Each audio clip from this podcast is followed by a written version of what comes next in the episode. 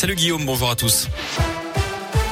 Et à la une, la région Auvergne-Rhône-Alpes mobilisée après les annonces d'Olivier Véran hier pour endiguer la cinquième vague de Covid. Le ministre de la Santé qui a notamment ouvert l'accès au rappel du vaccin à tous les adultes de plus de 18 ans à partir de demain. Ça concerne ceux qui ont reçu leur vaccin il y a au moins 5 mois. Chez nous en Auvergne-Rhône-Alpes, 114 centres de vaccination sont ouverts. Ils vont augmenter progressivement leur capacité d'accueil.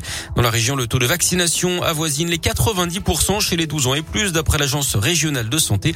Près de 685 000 personnes ne sont toujours pas vaccinées. Concernant le rappel, le taux est de 73,5% chez les 65 ans et plus. Une disparition inquiétante dans le Rhône, une fille de 17 ans dont on est sans nouvelles depuis maintenant 6 jours. Elle est partie de chez son frère à Chazet-Azergue au nord de Lyon. Elle pourrait se trouver dans le 7e arrondissement. Un appel à témoins a été lancé. Ce sont les gendarmes de Anse qui sont chargés des investigations. Un homme en garde à vue. Chez nous, il est soupçonné d'avoir tué sa femme de 83 ans à Saint-Genis-Laval au sud de Lyon. Une enquête pour homicide sur conjoint a été ouverte. Le suspect aurait avoué avoir mis fin aux souffrances de son épouse qui était atteinte d'une maladie dégénérative. C'est lui qui aurait alerté son assistante sociale mercredi matin. Il aurait mis fin au jour de la victime avec un pistolet à Grenaille d'après le progrès.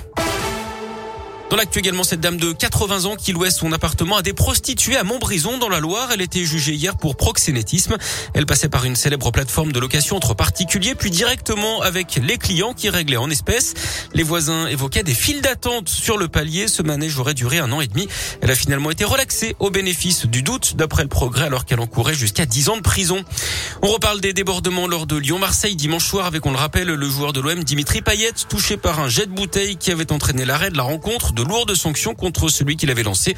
Il y a un huis clos à titre conservatoire pour l'OL en attendant plus peut-être à partir du 8 décembre.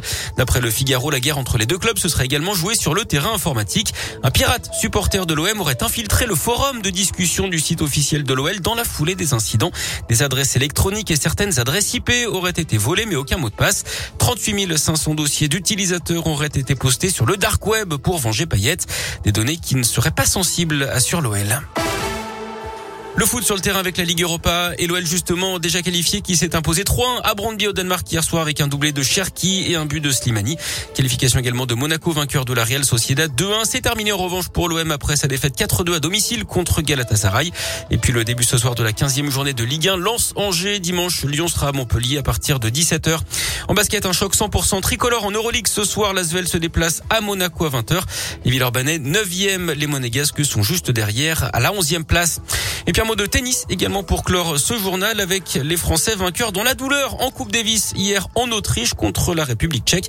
Après la défaite de Gasquet, Manarino et le double Mahu Herbert se sont imposés. Prochain match des Bleus, ce sera demain toujours en Autriche face à la Grande-Bretagne.